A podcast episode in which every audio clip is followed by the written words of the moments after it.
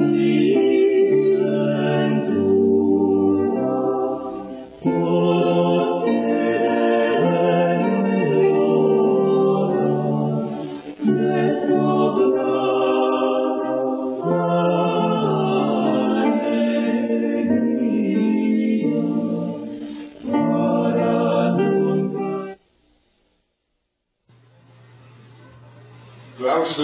profesores de esta Universidad Tecnológica de Baja California, personal docente y administrativo de otros centros católicos, señoras, señores.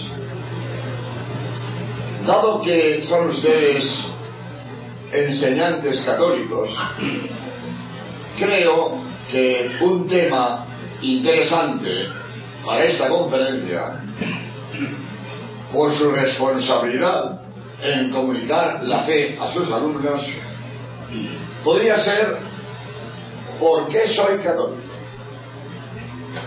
Razones para ser católico. Motivos para ser católico. Primero, dividimos la humanidad en dos grupos, los ateos y los creyentes. Después dividiremos a los creyentes en dos grupos, los cristianos y los no cristianos, y después dividiremos a los cristianos en dos grupos, los protestantes y los católicos. Pregunta, ¿por qué soy creyente y no soy ateo? Muy sencillo, porque tengo sentido común. Sencillamente, tengo sentido común.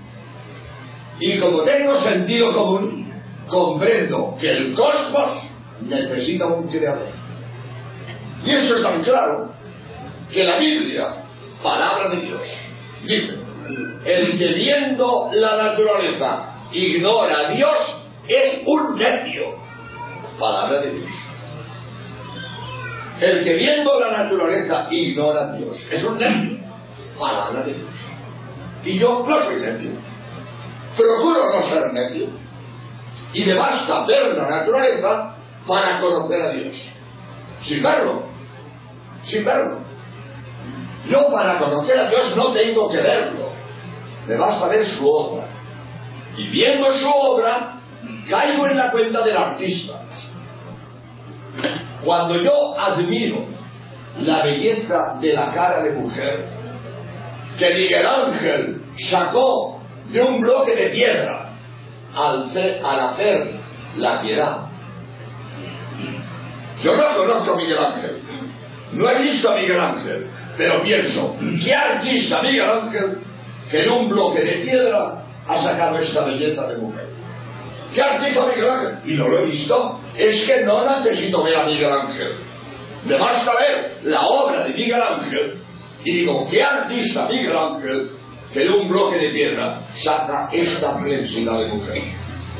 La obra me habla del artista, y nadie es tan necio, palabra de Dios, queriendo una obra de arte, hombre, qué casualidad, mira, mira lo que ha salido aquí, por casualidad. Es que la, la piedad de Miguel Ángel puede salir por casualidad, así por erosión. Por erosión va a salir la piedad de Miguel Ángel. Me vas a ver la maravilla de la obra de Miguel Ángel y caigo en la cuenta lo artista que fue Miguel Ángel, que de un bloque de piedra sacó esta preciosidad de cara de la Virgen. Por lo mismo yo, cuando veo la naturaleza, yo conozco al autor de la naturaleza. No necesito ver al, al autor, lo conozco viendo las maravillas de la naturaleza. La belleza de una flor, o la belleza de un pájaro, o, o, las leyes que hay en la naturaleza. Que en la naturaleza hay leyes, eso no duda nadie. El hombre progresa imitando la naturaleza. Los hermanos Wright, cuando inventan el avión, ¿qué hacen? Copiando los pájaros. San Peral, cuando inventa el submarino, ¿qué hace? Copiar de los peces. Los japoneses que hacen cuando inventan esas máquinas fotográficas que se enfocan solas y que se revelan, ¿qué hacen? Copiar del ojo. Copiar el ojo. Maravillosa máquina fotográfica, que saca 10 fotos por segundo. Se revela al instante, se enfoca sola. Y hoy los japoneses me inventan esa máquina. Hace más de un millón de años que todos los hombres nacemos con dos cámaras fotográficas. Y los japoneses tienen inteligencia porque inventan esa máquina. ¿Y el que hizo el ojo qué? ¿Por casualidad se ha hecho el ojo? ¿Por casualidad? Yo no soy necio. Y viendo la naturaleza, caigo en la cuenta de la inteligencia del autor de la naturaleza. Y he puesto este ejemplo, pero podría, podríamos hablar de las leyes matemáticas que rigen el movimiento de las estrellas. Leyes matemáticas que formulan Newton y Kepler. Pero Newton y Kepler no hicieron esas leyes. Esas leyes estaban en la naturaleza muchísimos años antes que las descubrieran Newton y Kepler. Y hay un gran matemático que ha puesto leyes en las estrellas. Bolman desde la luna decía, nosotros hemos llegado a la luna gracias a unas leyes matemáticas que no han sido hechas por el.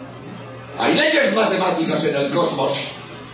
Hay un matemático que ha puesto leyes matemáticas para que las estrellas se muevan con precisión, gracias a la cual hoy predecimos los eclipses, sabemos cuándo va a ser, desde dónde se va a ver, cuánto va a durar.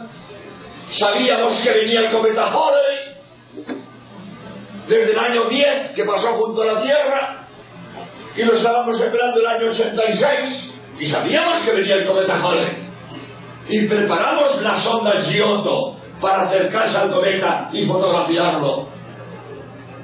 Sabíamos que el 86 venía el cometa Halley. ¿Por qué? Porque vino el año 10. Y, el año 10 se esperaba desde el siglo pasado. ¿Por qué? Las, las, las estrellas en el cosmos se, se mueven según leyes matemáticas. Las leyes físico-químicas. Esa hoja verde, que triturada la convertimos en polvo, tan, tan fina, tan, tan endeble. Es una maravilla la hoja verde. Es una fábrica de oxígeno, la hoja verde. Es un laboratorio de química, la hoja verde.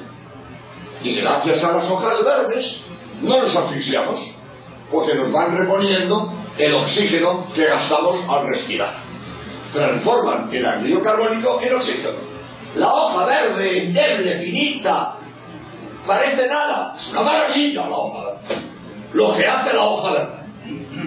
Y unos técnicos de Sevilla recientemente han re repetido en el laboratorio la fotosíntesis de la hoja verde, según unas leyes físico-químicas que rigen la función clorofílica de las plantas. ¿Y las leyes biológicas que rigen la evolución de la vida? Maravilla, maravilla las leyes que rigen la evolución de la vida. Maravilla. Eso lo decir porque es que, es que tiene hasta, hasta gracia tiene eso. ¿Ustedes han pensado alguna vez el talento del que inventó el huevo? Menudo talento. Ese huevo de gallina que yo rompo en el plato para hacerme una tortilla, tortilla española, no las tortillas mexicanas, al español, omelette, de lo que llaman. Si ese huevo no lo bato en el plato, ¿eh? si, si, si no lo rompo, lo meto en una incubadora, 20 días o 21 días, a 40 grados centígrados, sale un pollito, calentado.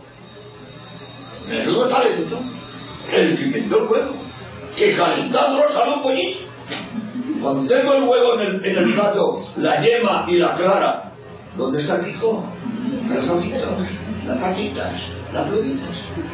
El huevo en el plato no veo nada. Ni pico, ni ojos, ni patas, ni pluma. Nada. Lo caliento y sale un pollito. Menudo talento el que inventó el huevo. A ver, que venga el ateo, que no necesita a Dios. Explícame el huevo. Por casualidad, por casualidad, salió el huevo.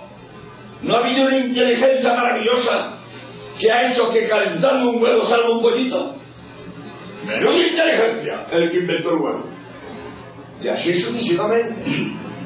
Cuando yo estudio la naturaleza y veo las maravillas de la naturaleza, la inteligencia que resplandece en la naturaleza, lo caigo en la cuenta, tiene que haber un ser muy inteligente que ha hecho la naturaleza. Donde hay orden, donde hay técnica, hay inteligencia. La casualidad no crea orden ni técnica. Si un día naufrago en alta mar y agarrado a un madero llego a una isla desierta, me paseo por la isla desierta y allí no veo nada. No hay un trapo de hombre, no hay tisana de hombre, ni una lata de sardinas vacía, no hay rastro de hombre. Pero paseando por la isla me encuentro una cabaña. ¡Ah! Aquí son hombre. Aquí son hombre. ¿Por qué? Porque veo una cabaña.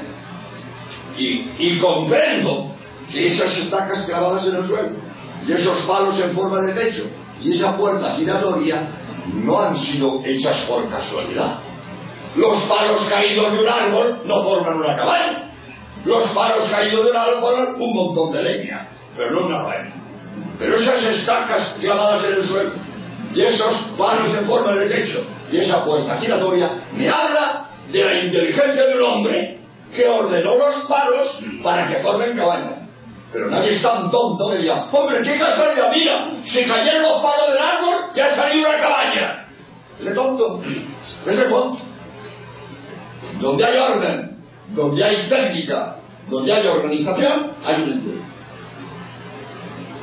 Mire usted, primero para salvarte, que el amable presentador les, les ha enseñado, tiene un millón de letras. Un millón de letras. Para que ese millón de letras se ordenen formando palabras y las palabras formando frases, hace falta una inteligencia que ordena las letras para que formen palabras y las palabras para que formen frases. Pero yo no escribo el libro cogiendo un cubo, meto un millón de letras, tiro el cubo, salió un libro, hombre, qué casualidad, salió un libro, y fácil, y menos 50 ediciones que llevo del libro. Yo tiro el cubo 50 veces y me salen 50 libros. Vamos. Ni ven. La casualidad no crea técnicas.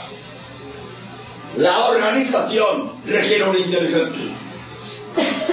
Y cuando yo veo la técnica que resplandece en el cosmos, el orden maravilloso que resplandece en el cosmos, yo caigo en la inteligencia de ese ser inteligente que ha hecho el cosmos. Por eso soy creyente, soy creyente. Necesito un creador que haya hecho esta maravilla de la naturaleza y haya puesto esas leyes matemáticas, fisicoquímicas y biológicas que contemplamos en la naturaleza. Pero es más, es más. Es que los astrónomos han descubierto o han, o han calculado o saben la edad del cosmos. Sabemos cuándo comenzó el cosmos. Y todos los astrónomos del mundo afirman que el cosmos que contemplamos nació hace 15.000, 20.000 millones de años. Y hoy nadie va por la escala larga. Antiguamente se calculaban 500.000 millones. Hoy nadie va por la escala larga. Todos por la escala corta. 15.000, 20.000 millones. Sabemos la edad del cosmos. Sabemos cuándo fue el Big Bang que dio origen al cosmos. Sabemos cuándo comenzó el cosmos. Si los astrónomos me dicen que el cosmos comenzó hace 15.000 millones de años, el cosmos necesita un creador. Alguien puso el cosmos en existencia. Todo lo que comienza, comienza por otro. Nadie puede comenzar por sí mismo. Nosotros hemos comenzado cuando nuestros padres nos ponen en la existencia. Hace 100 años, ninguno de nosotros existía. Hace 100 años, nosotros nada pudimos hacer para existir. Hace 100 años éramos nada y nada pudimos hacer. Y empezamos cuando otro, nuestros padres, nos ponen en la existencia. Todo lo que comienza, comienza por otro. Nadie se da la existencia a sí mismo. Todo lo que comienza, comienza por otro. el cosmos comenzó, dicen los astrónomos, necesita otro que lo ponga en existencia. Y a ese otro le llamo Dios. Ese es el creador. Ese es el, ese primer ser que, dicho de paso, es eterno. El primer ser es eterno. A veces es pregunta de chiquillo, pero a veces dicho personas mayores. Es persona de chiquillo. Padre, ¿el mundo lo hizo Dios? ¿Y a Dios quién lo hizo? Pregunta de chiquillo. Pero a veces lo han dicho personas mayores. A Dios no lo ha hecho nadie. Es eterno. Porque si lo ha hecho otro, es el segundo. Y así mismo no se puede hacer. Porque antes de existir, nada puede hacer. El primero es eterno. Dios es eterno. No tiene principio. No puede comenzar. No por otro, porque sería el segundo. Y él es el primero. No por otro, porque sería el segundo. Y no a sí mismo. Mismo nada puede hacer. Porque antes de existir, nada se puede hacer. Si concedimos un momento hipotético, un momento, no hay nada, nada, ni Dios, no hay nada, ni Dios, nada, ni Dios, nunca nada comenzó.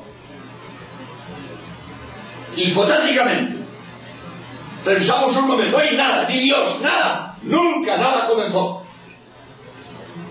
Si algo comenzó, necesita un creador, y ese creador tiene que ser eterno. Y todo eso nos viene de lo que nos dicen los astrónomos, que el cosmos comenzó hace 15.000 millones de años, más o menos. Cuento una anécdota, cuento una anécdota. hablaba yo en Nueva York, hablaba de la Sábana Santa, que es mi, mi tema más solicitado en New Jersey, y al final yo suelo firmar libros cuando termine mis conferencias, y estaba yo firmando libros y vino un señor Padre, yo quisiera hablar con usted. Porque usted la cola que hay aquí de gente que, que quiere firmas, que ahora no puedo. Padre, ¿se viene a cenar conmigo? Ah, mucho gusto. Me voy a cenar con él, yo tengo que cenar, pero cenar ninguno. Me lleva, me lleva a su casa, mientras su mujer está preparando algo de cenar, él se va no sé dónde, yo me pongo a curiosear en la biblioteca, veo todo un anaquel de libros de astronomía yo había hablado de la Sabana Santa, no había hablado de astronomía ni citarla. Pero veo un, anaquel de libros de astronomía y cuando le digo, hombre, veo que le gusta la astronomía. Le digo, pues a mí también me gusta. Yo doy conferencias de astronomía, me he leído más de 100 libros de astronomía, total, entiendo un poco. Padre, pues si le gusta la astronomía, mire usted lo que acaba de salir. Enseña un libro de Yaso, se llama Dios y los astrónomos y me enseña un parrafito humor sajón, pero conmigo, humor sajón. Dice ya eso libro. Los astrónomos, después de largos años de ascensión, por fin hemos llegado a la cumbre de nuestros conocimientos del origen del cosmos. Y al llegar a la cumbre, nos hemos preguntado que estaban allí sentados los teólogos humor sajón, pero con mucha vida. Los astrónomos, después de mucho estudiar, caen en la cuenta que el cosmos lo hizo Dios. Eso lo han dicho los teólogos desde siempre. No es nada nuevo. Y lo que hoy los astrónomos, después de mucho estudiar, resulta que necesitan a un Dios creador, eso lo vienen diciendo los teólogos de toda la vida. Estaban allí sentados todos. No lo sabían lo de siempre. Y ahora los astrónomos descubren lo que siempre han dicho los teólogos. Otra anécdota a propósito de esto. Yo en, en, Madrid, le han dicho que soy español, y hace tres días que, he venido a México. Eh, en España estuve tres meses dando las buenas noches por televisión. Y claro, en tres meses tienes montones de temas. Y un día fui a hablar un cuarto de hora, era un cuarto de hora, me quería hablar de ateísmo científico. Y escribí unas, unas cuartillas, porque en televisión eh, no leo, hablo. Pero para cronometrarme, para no divagar, escribía lo que quería. Y yo grababa en Madrid, no era en directo, era en diferido. Yo grababa los jueves. Y yo llamo mucho, yo un día estoy en Barcelona y voy a Madrid, otro estoy en Sevilla y voy a Madrid, otro estoy en Vitoria y voy a Madrid, y va a Madrid los jueves a grabar. Y un día, mientras iba en el tren, camino de Madrid se me ocurre, hombre, voy a enseñar estas cuartillas al padre Antonio Romañá, a ver qué opina. El padre Antonio Romañá, muy amigo mío, primero jesuita como yo, y segundo astrónomo. Y como yo hablo de astronomía, le he hecho muchas consultas al padre Antonio Romañá. El padre Antonio Romañá es un astrónomo de talla internacional, pertenece a las principales sociedades astronómicas del mundo, ha sido más de 30 años director del Observatorio de Astrofísica que tenemos los jesuitas en España, en el Ebro, y tiene un despacho en el Consejo Superior de Investigaciones Científicas en la calle Serrano de Madrid. Pues me voy a ver al padre Romañá, mi padre, que esta tarde voy a grabar este espacio, me gustaría que veamos las cortillas, a ver si le parece bien. Le doy las cortillas, bien, me parece bien, pero me dijo una cosa que yo no sabía. Y que yo nunca hubiera dicho, no me hubiera atrevido. La dije por televisión española, pero citando al padre Antonio Romañá, astrónomo de talla internacional, más de 30 años director del Observatorio de Astrofísica de Ebro. Pues dije yo en televisión española, citando al padre Romañá, hoy en astrofísica nadie excluye la idea de creación. Muy importante. Eso es muy importante. El necio, como dice la Biblia, el necio no necesita a Dios. El necio, lo dice la Biblia. Pero el astrónomo necesita a Dios. Como el astrónomo conoce el origen del cosmos, necesita un creador del cosmos. Y por eso me dice el padre Romana, hoy en astrofísica nadie excluye la idea de creación. Por eso soy creyente. Porque tengo sentido común. Porque viendo la naturaleza, conozco al autor de la naturaleza. Viendo las leyes de la naturaleza, conozco la inteligencia del autor de la naturaleza. Viendo la fecha del origen del Big Bang, comprendo que hace falta un creador que ponga el cosmos en existencia. Por eso soy creyente y no soy ateo.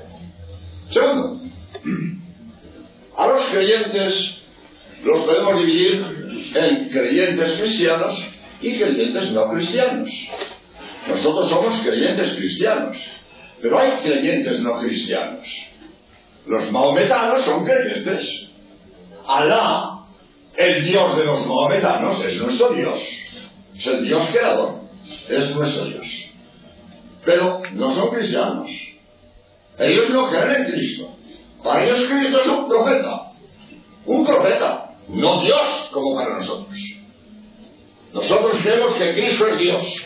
El, el maometano no cree que Cristo es Dios. Cristo fue un profeta. Es creyente, pero no es cristiano. Los judíos son creyentes. Son creyentes. Yahvé, el Dios de los judíos, es nuestro Dios. Es el Dios creador. Son creyentes, pero no son cristianos. No quieren nada con Cristo. Ignoran a Cristo. Voy a decir, aunque sea un paréntesis, porque esto es, esto es, es muy interesante y tremendo. Los judíos ignoran a Cristo. No quieren saber nada de Cristo. Estoy hoy en Palestina para hacer un vídeo. Tengo 30 conferencias. Las tengo en un libro, donde son 30 conferencias, y después tengo 30 vídeos con cada una de las conferencias. Pues para hacer una conferencia de Tierra Santa, me fui a Palestina, me llevé un equipo de televisión, grabé las imágenes, el texto me lo dice el padre Martina, que es catedrático de ciencias bíblicas, es un texto erudito, un texto eh, científico, un texto católico, bien. Bueno, total, que cuando yo estuve en Palestina para hacer mi vídeo de Tierra Santa, me dieron un folleto de propaganda de los judíos. Naturalmente, ellos hacen propaganda de lo suyo. Y tienen razón en muchas cosas. Ellos, en el folleto de propaganda, ponen lo que ha cambiado Palestina desde que están los judíos. Preciso de la guerra. ¿eh? Eh, otro, eso es otro problema.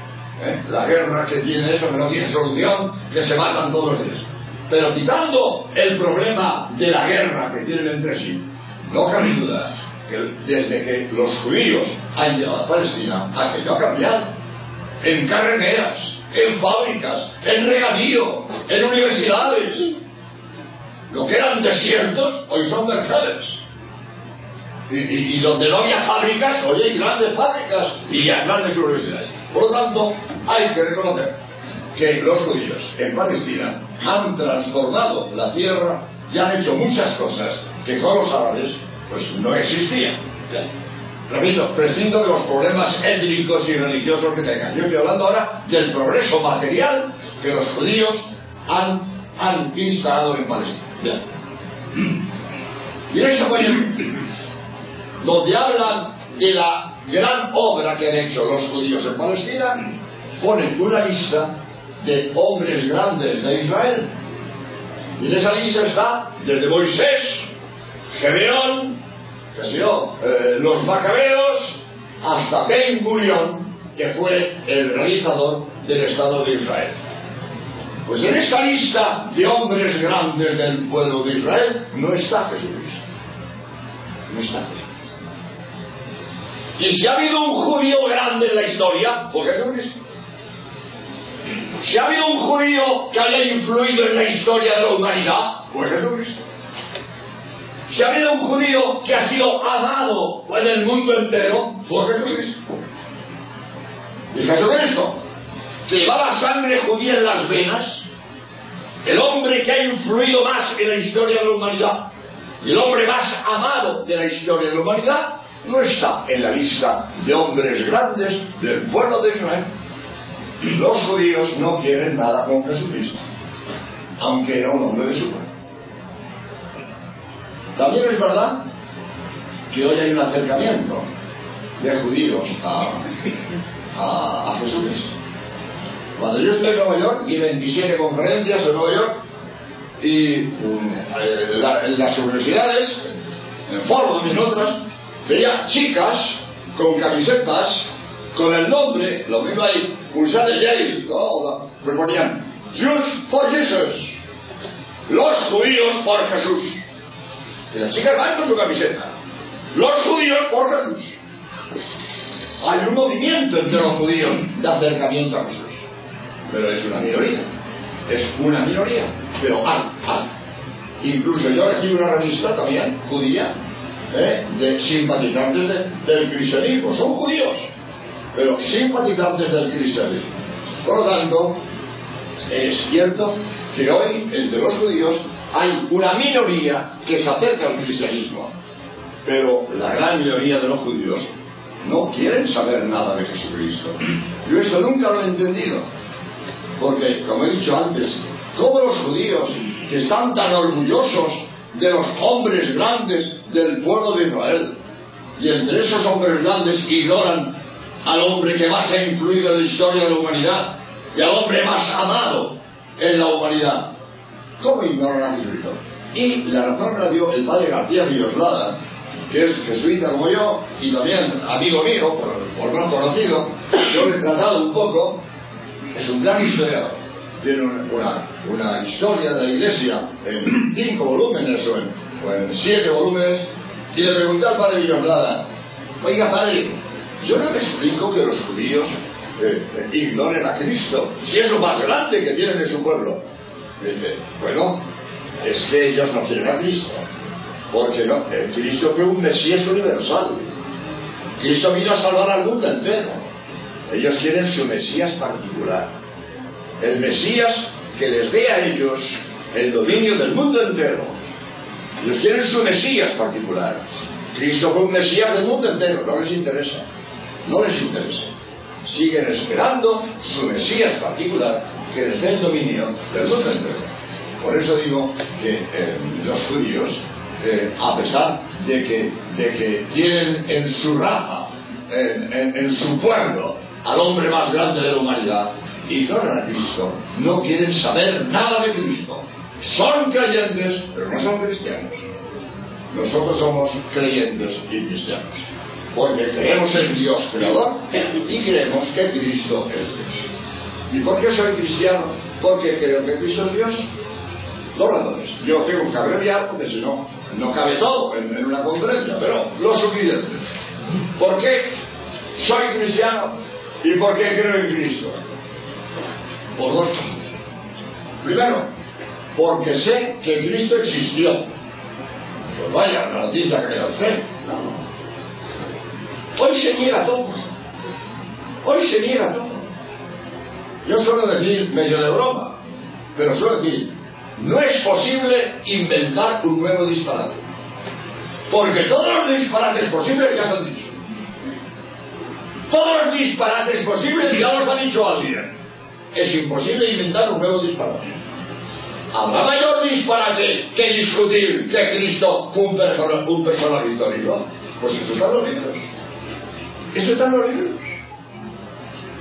Cristo es un mito. Cristo es un mito. Cristo no existió. Cristo es una creación de un grupo de cristianos locos que se inventan un fantasma. Esto está en los libros publicados. Cristo no existió. Es un mito. Se han inventado un grupo de locos. Bueno, pues vamos a, vamos a demostrar primero que Cristo existió. Vamos a ver por qué yo creo que Cristo existió. Primero, Cristo por qué existió. Como dije antes, eh, el video para salvarte, donde he puesto todo lo que sé, yo para hacer este librito, o librito no, ya libraco, me he leído más de 1600 libros. Y lo que he encontrado, lo mejor que he encontrado en 1600 libros, lo he metido aquí. Yo lo llamo Enciclopedia del Católico, porque aquí hablo de, hablo de 500 temas. Desde el origen del cosmos, como he dicho antes, hasta la clonación humana. De todo. Hablo de todo, 500 temas. Bien. Pues aquí donde he puesto todo lo que sé, que eh, tengo unos datos que voy a, comentar. Primero, ¿por qué sé que Cristo existió? Porque está en los historiadores del Imperio Romano. Los historiadores del Imperio Romano, un Suetonio, un Plinio el Joven, un Tito Livio, un Flavio Josefo, historiadores del Imperio, me hablan de Jesús de Nazaret. Me hablan la cantidad de gente importante que había en el Imperio Romano, que dominaba toda la civilización mediterránea. Pues los historiadores del Imperio, con la cantidad de gente importante que tenían que hablar de ella, me hablan tres líneas, cinco líneas, de un tal Jesús de Nazaret, carpintero de pueblo, que fue ajusticiado en un patíbulo. Es poco, pero me hablan. ¿Cuántos carpinteros de pueblo hubo en tiempos de Jesús y han sido mencionados en la historia? ¿Cuántos ajusticiados en un patíbulo en tiempos de Jesús y no han sido mencionados por la historia? ¿Por qué esos historiadores del imperio me mencionan a Jesús? ¿Por qué? Voy a leer uno de ellos, a ver si lo encuentro rápido, si no, pues lo tendré que decir de memoria. Debía, debía estar por aquí. A ver. Bueno, eh, lo, lo, diré de memoria porque que, creí que lo había preparado y resulta que no he preparado este texto. Bien, aquí, aquí está. Flavio escribe el año 93 del siglo I. Dice, por aquel tiempo apareció Jesús, hombre excepcional, si le podemos llamar hombre, pues realizó prodigios sorprendentes. Flavio Josefo, judío, y reconoce que Jesús hizo cosas sorprendentes. Y por eso él lo menciona en. Lo mismo Suetonio, historiador de los Césares, desde Augusto hasta Domiciano. Y en su obra compuesta en el año 110 y 120 alude dos veces, dos veces, en la vida de Nerón y la vida de Claudio, dos veces alude a Jesucristo. Tácito, lo digo, bueno, Plinio el joven, etc. Yo tengo citas de Jesús en los historiadores del Imperio Romano. Por lo tanto, todos los que dicen que Jesús es un mito, que me perdonen. Pero o no saben lo que dicen o engañan, que es peor. Cristo existió, históricamente. Pero yo sé de Cristo no solo lo que me dicen los historiadores del Imperio Romano, que le dedican tres líneas o cinco líneas. Es que yo sé de Cristo mucho más. Pero esto de Cristo mucho más. Porque yo tengo la vida de Cristo escrita por testigos que vieron lo que hizo y oyeron lo que dijo. Y escriben lo que vieron y lo que oyeron. Dice San Juan, lo que mis ojos vieron, lo que mis oídos oyeron, de eso doy testimonio. Yo tengo el relato de la vida y de los hechos de Jesucristo escrita por testigos que vieron lo que cuentan y oyeron lo que cuentan. Y el mejor testimonio que yo puedo dar de un hecho es, si me hablan del hecho, los testigos. Estaba yo dando conferencias en Palma de Mallorca, en España, en las Islas Baleares.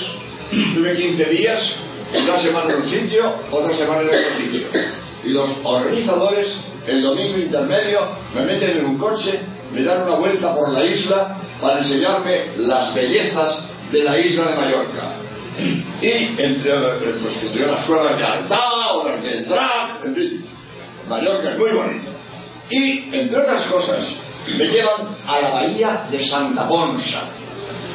En esa bahía de Santa Ponsa hay un monumento que conmemora el desembarco en esa bahía de Jaime I el Conquistador en 1220 Aquí desembarcó Jaime I el Conquistador 1200 Jaime I el Conquistador iba con su escuadra a conquistar Mallorca, pero una tormenta desarticuló la escuadra.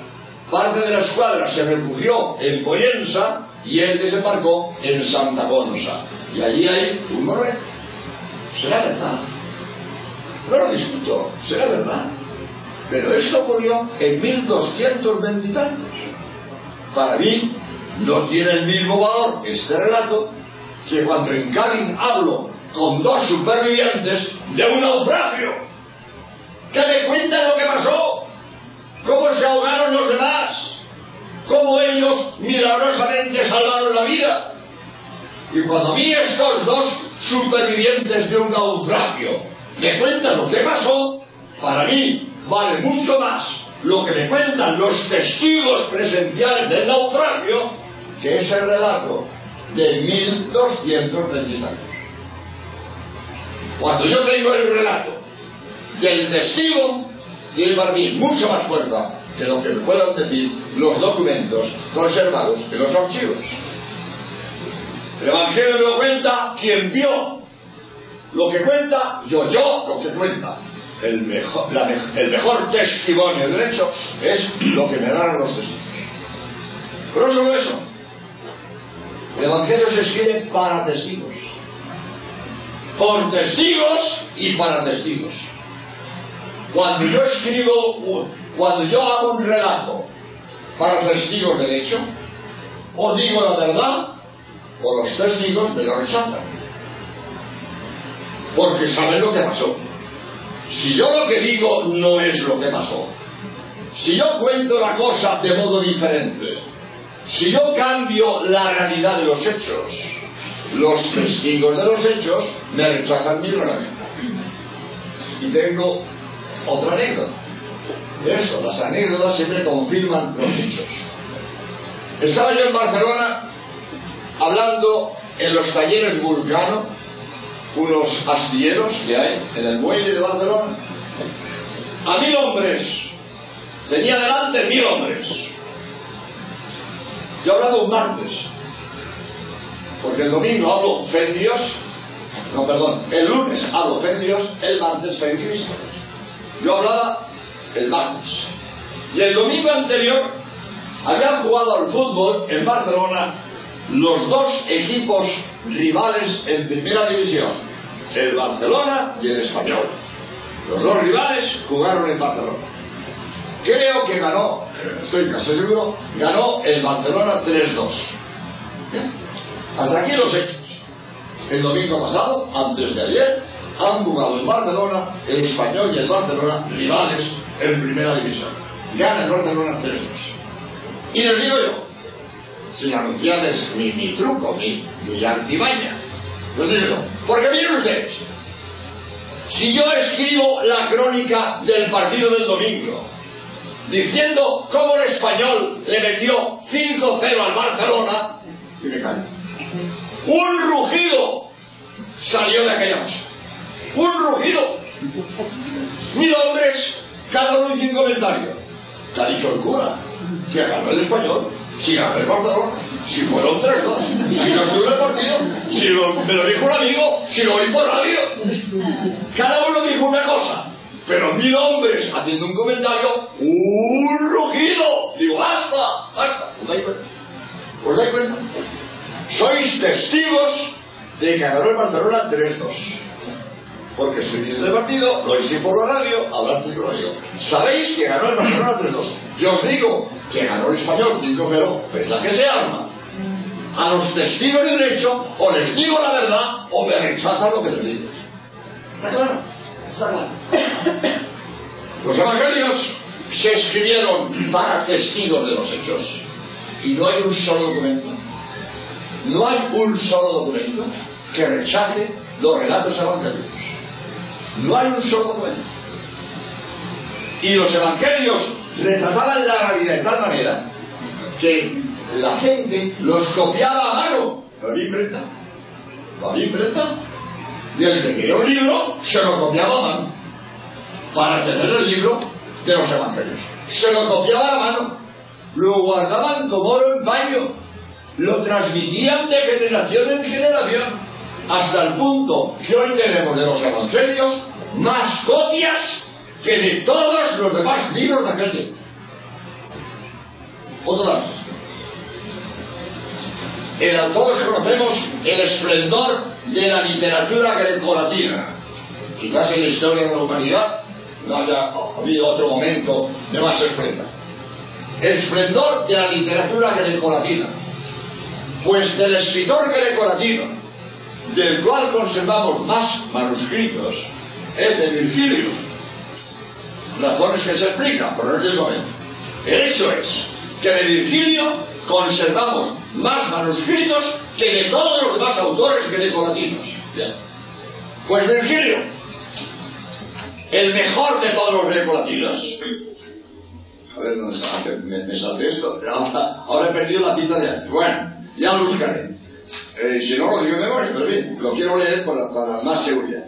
Virgilio, el mejor de todos los grecolatinos, conservamos de él tres códices unciales. Se llaman códices unciales eh, una escritura muy antigua, los más primitivos. Pues escritos en, en la escritura uncial, la más primitiva, de Virgilio, el mejor de los grecolatinos, tres unciales. De los evangelios, 210 superioridad aplastante.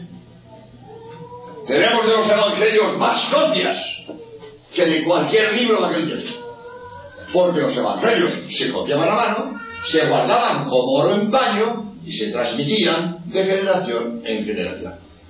Por eso, aquellos testigos que conocían los hechos y sabían lo que había pasado, entonces, pues nos, han conservado aquellos relatos que manifestaban tan perfectamente lo que ellos habían vivido y habían conocido. Y no hay un solo momento que rechace los relatos evangélicos. Esto nos da garantía de que lo que dicen los evangelios es verdad. Porque si los evangelios no hubieran dicho la verdad, aquellos testigos los hubieran rechazado y ni tendríamos tantas copias y por el contrario tendríamos documentos que contradicen los relatos evangélicos. Segundo. Las copias que tenemos de los evangelios son las mejores, las más próximas al autor de todos los libros de aquel tiempo. Originales no. Originales no tenemos, ni de los evangelios, ni de ningún libro de aquel tiempo. Entonces no había papel, se escribía en papiro, unas hojas deleznables, con el paso del tiempo, pues se deterioran. No tenemos originales, ni de los evangelios, ni de ningún libro de aquel. Tenemos copias, copias. Unas más próximas, otras más lejanas. Pero a esto voy. Primero voy a decir un par de cosas. A esto voy. En mi opinión, pues, pues, se puede discrepar, pero yo creo que sí. En mi opinión, el talento más grande de la historia ha sido Aristóteles. No sé si alguien puede demostrar más talento que Aristóteles. ¿Y en qué me baso para decir esto? Que hoy Aristóteles no ha sido superado. ¿Qué tiene que ver la medicina que hoy se estudia en nuestras facultades con la medicina de hace dos mil años? ¿Qué tiene que ver? ¿Qué tiene que ver la astronomía que hoy sabemos con la astronomía de hace dos mil años? ¿Qué tiene que ver? Aristóteles hace dos mil años escribe un tratado de lógica y hoy sigue vigente en todo razonamiento filosófico. Y las leyes de los silogismos que hizo Aristóteles hace dos mil años, hoy siguen vigentes en todo razonamiento filosófico. No ha sido superado Aristóteles. El gran talento de Aristóteles. Y cuando yo leo el tratado de lógica de Aristóteles, sé que estoy leyendo Aristóteles. Estoy leyendo las reglas de los silogismos que hizo Aristóteles. Pues a esto voy. Siendo Aristóteles un hombre tan importante de la historia, resulta que la copia más próxima, originales no, repito, la copia más próxima a Aristóteles que conservamos, dista de Aristóteles 1400 años. Entre la muerte de Aristóteles y la copia más próxima que conservamos, hay 1400 años. Sin embargo, yo leo el Tratado de Lógica de Aristóteles y digo, qué talento Aristóteles. Pues la copia más próxima, 1400 años. Otra. Monson, Premio Nobel de Historia. Monson, cita Bolivio. Resulta que la copia más próxima a Bolivio que conservamos lista de Bolivio 1340 años. Y, nos fiamos de esta copia de Bolivia. Menor Piedad, cita Tácito. La copia más próxima que conservamos de Tácito, lista de Tácito, 1067 años. Y todos nos fiamos del escrito de Tácito. He traído tres casos importantes de Tácito, de Polibio y de, y de Aristóteles, donde nos estamos fiando de unas copias que distan de sus autores más de mil años. Pues de los evangelios tenemos el papiro Bodmer II, que se conserva en Cologny, en, en Ginebra, y el papiro Bodmer II, estoy leyendo aquí, a ver si lo Bodmer II, Biblioteca de Cologny en Ginebra, dista de San Juan 100 años. Nos estamos fiando de manuscritos que distan más de mil años de su autor. Tengo en Ginebra, Biblioteca de Cologny, el manuscrito Bodmer II, que dista de Juan 100 años. Así. En Manchester, el papiro Rylance. Y el papiro Rylance dista de San Juan 35 años. Nos estamos fiando de manuscritos que distan más de mil años. Tengo uno de San Juan que dista 35 años. Más. Más. Después leeré, porque, porque quiero decir esto de palabra.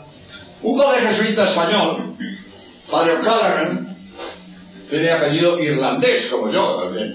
Loring es, es norteamericano, mi abuelo era norteamericano. Y yo, pero yo soy español, de mucha honra, como solemos decir. Pues O'Callaghan lo mismo, él es español, de mucha honra también. Pero su apellido es irlandés. Padre O'Callaghan, papilólogo, natural de Barcelona, también yo soy de Barcelona. Padre O'Callaghan, en las cuevas del Qumran, en el Mar Muerto, ha descifrado un papiro, el 7Q5, un papiro de San Marcos, que dista 10 años de San Marcos. No sé si hay, hay tiempo de contar la historia, porque sería un poco larga, pero vamos, es que es muy bonito. Primero, cómo se descubren los papiros, ¿eh? un beduino de una cabra, ¿eh? se cree que ha subido en una cueva, tira una piedra para que salga la cabra, no sale la cabra, oye ruido de ánforas rotas, sube, se encuentra un montón de ánforas y en las ánforas había los rollos, los, los libros antiguos, y ve allí una cantidad de rollos y convierte que es un tesoro. Con un, fragmento, se va al anticuario de Jerusalén, le enseña aquello, ¿cuánto me da por esto? Total, para abreviar, el anticuario va allí, lo ve, total, se ponen a estudiar y se descubre pues la inmensa biblioteca de los asenios que estaba escondida en unas cosas. Pues en la prueba número 7, porque hay muchas pruebas, en la número 7, eh, el papiro se llama 7 Q5, el papiro 5 de la prueba 7 del Qumran. El 7 Q5, el padre Callaghan ha descifrado un texto de San Marcos 10 años posterior a San Marcos. Sturgeon dice, bueno, eh, eh, este manuscrito, digo, antes de descifrarlo, por eso es de mucha garantía, antes de descifrarlo, por la grafía, ¿eh? Eh, por el modo de escribir, los especialistas saben de qué época es cada, cada, papiro. Y sabían, los papirólogos habían identificado ese papiro del año 50. Pues un papiro que está descifrado del año 50. Es del año 50, de San Marcos. De San Marcos. Bien, pues a lo que voy. Esto es, una joya que según eh, se ha dicho por los periodistas es uno de los mayores tesoros que tenemos en el cristianismo. Un, un fragmento del Evangelio de San Marcos que dista 10 años de su autor. Nos estamos fiando de, de copias que distan más de mil años de su autor. De los evangelios tenemos a uno. Eh, no tenemos muchos. Uno de 10 años. Otro de 35. Otro de 100. Esto no existe en ningún libro de aquel tiempo. Eso dice Spiller, eh, crítico inglés, los evangelios tienen la postura más privilegiada de todos los libros de su tiempo. Ningún libro de aquel tiempo tiene el número y calidad de manuscritos que tenemos de los santos evangelios. Por eso, después de este estudio, mi conclusión el que no crea en el Evangelio no tiene derecho a saber nada de la historia de tiempo. O crees el Evangelio o no sabes nada. ¿Con qué derecho te fías de la guerra de las Galias de Julio César? ¿O de la nábasis de Jeroponte y no te fías de los Evangelios? Si lo que sabemos de la guerra de las Galias de Julio César o de la nábasis de Jeroponte no tiene punto de comparación con los documentos que tenemos de los evangelios. O crees el evangelio o no tienes derecho a saber nada de la historia de la Iglesia. ¿Con qué derecho sabes tú quién fue Alejandro Magno? ¿Quién fue Ciro? ¿Quién fue Darío? ¿Quién fue Artajerjes? No tienes, derecho, no tienes derecho a saber nada.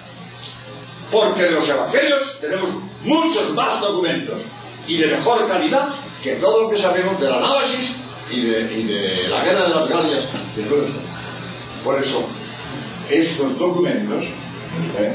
de tenemos me dan la garantía de creer en el Evangelio. Yo creo en la base científica. ¿Por qué me fío del Evangelio? Porque tengo documentos que, que son base de mi fe en el Evangelio. ¿Y qué dice el Evangelio? ¿Qué dice el Evangelio? Que Cristo afirmó que era Dios y demostró con sus obras que era verdad lo que decía. Cristo afirmó que era Dios. Lo dice el Evangelio. Los que lo oyeron. Cristo dijo, yo no soy de este mundo. Antes que el mundo existiese, existía yo. Quien me ve a mí ve al Padre. Repetidas veces Cristo dijo que era Dios. Pero sobre todo, delante de Caifás. Estaba llamado delante del Sanedrín que, que, le juzga en semicírculo y cuando Caifás le fallan aquellos falsos testigos amañados y no le sale su trama, se encara con Cristo. Dinos una vez, ¿es verdad que tú eres el Hijo de Dios? Contesta Cristo, tú lo has dicho. Tú lo has dicho. Es un crío, es un modo de hablar, que significa, así es como tú dices. En español decimos también, hombre, es verdad, sí, tienes razón, tú lo has dicho, sí, así es, así es como dices, tú lo has dicho, señor, tú lo has dicho. Es verdad que eres el Hijo de Dios, tú lo has dicho. Caifás comprende que se las da de Dios ha blasfemado, es de muerte. La blasfemia se castigaba con la pena de muerte. Caifás entiende que se le da de Dios.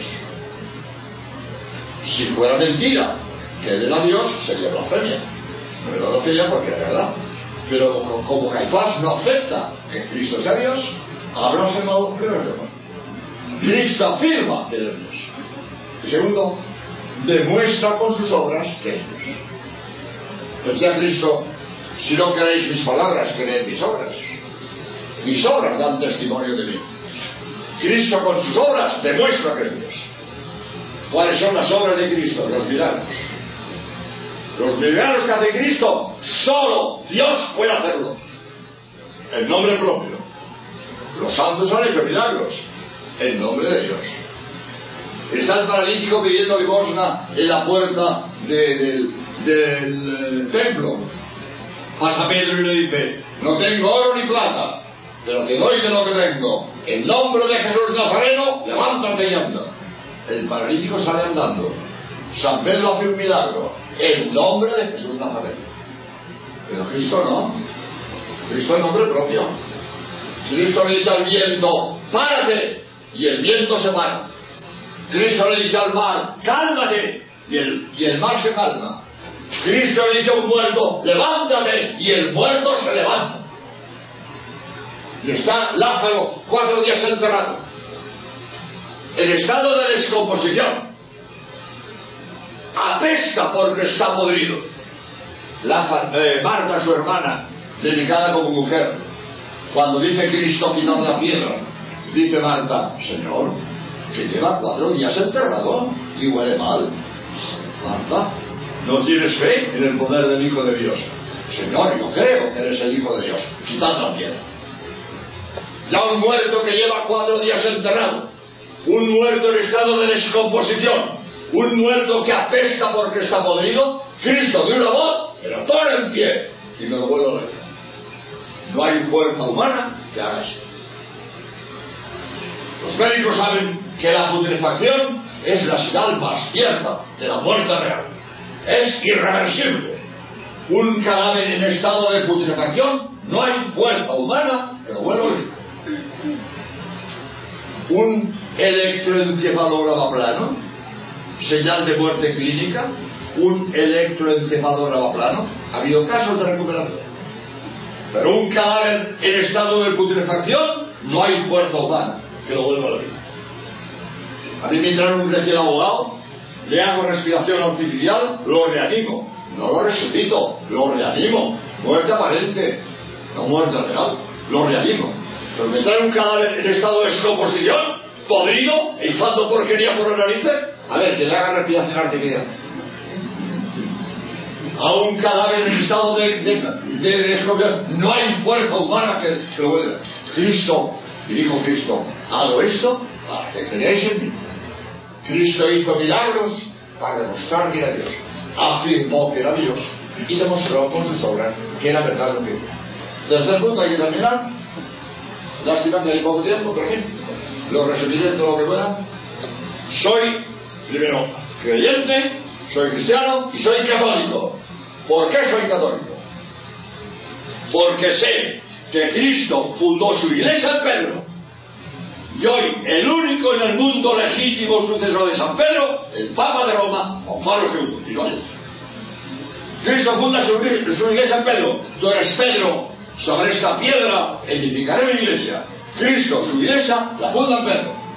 Y hay una colección de 200, más de 260 papas, legítimos sucesores de San Pedro, agotó los propósitos. Queda muy poco tiempo, pero esto lo quiero decir, porque estoy seguro que ustedes no lo saben y se lo sabía, lo felicito, porque yo me enteré el año pasado. De lo que les voy a decir, me enteré el año pasado. y tengo 80 años, pues me enteré el año pasado. Ustedes seguramente no lo saben. Y, y conviene que lo sepan. A ver si tengo tiempo de contar la verdad. El año pasado, hablando de esto, digo yo, Juan Pablo II, el 265 legítimo sucesor de San Pedro. Y un sacerdote que me escucha, oiga padre, usted ha dicho 265. Yo tengo la lista del Vaticano y son 264. ¿Se usted? Que la lista oficial son 264. ¿Me hizo polvo? ¿Y cómo tengo yo un papa de más? ¿Cómo se me ha colado un papa? ¿Eso qué es? Y sobre todo, la lista de secado del padre García Nada, que es un historiador. ¿Qué pasa aquí? ¿Cómo tengo yo la lista donde tiene otra? Me lo que estudiar tengo que abreviar. Y resulta, no uno, varias veces ha ocurrido esto, que un papa muere después de haber sido elegido y antes de haber sido coronado, antes de tomar posesión. En unas listas está porque fue elegido, en otras no está porque no tomó posesión. Y por eso hay varias listas. Una de 265, otra de 264, otra de 273, es igual. Hay varias listas, pero yo creía que no había una lista. No, hay varias. Pero, pero, pero ¿cómo va a haber varias? Pues por eso. Porque varias veces ha ocurrido que un papa muere después de elegido y antes de tomar posesión. Unos lo ponen porque fue elegido y otros no lo ponen porque no. Y por eso, pero cuando de entrada no lo sabes, menudo impacto. Yo estaba hecho polvo hasta que salí de la duda. Y conviene que lo sepamos, por si acaso. Entonces, entonces, y ya voy a terminar. No hago más que apuntarlo porque es muy bonito desarrollarlo, pero ya les llevo y les tengo que aterrizar. Pero es que no solo tengo la lista histórica de los 260 y tantos papas, es que los arqueólogos han descubierto la tumba de Pedro y los huesos de Pedro en una necrópolis, en un cementerio, bajo el altar papal, bajo el baldaquino de Bernini, bajo la cúpula de Miguel Ángel. Ahí está Pedro y encima han dicho misa todos los papas de Roma. Una continuidad local desde San Pedro a Juan Pablo II, todos los papas de Roma han dicho misa sobre la tumba de Pedro, sobre los huesos de Pedro. Continuidad histórica y local.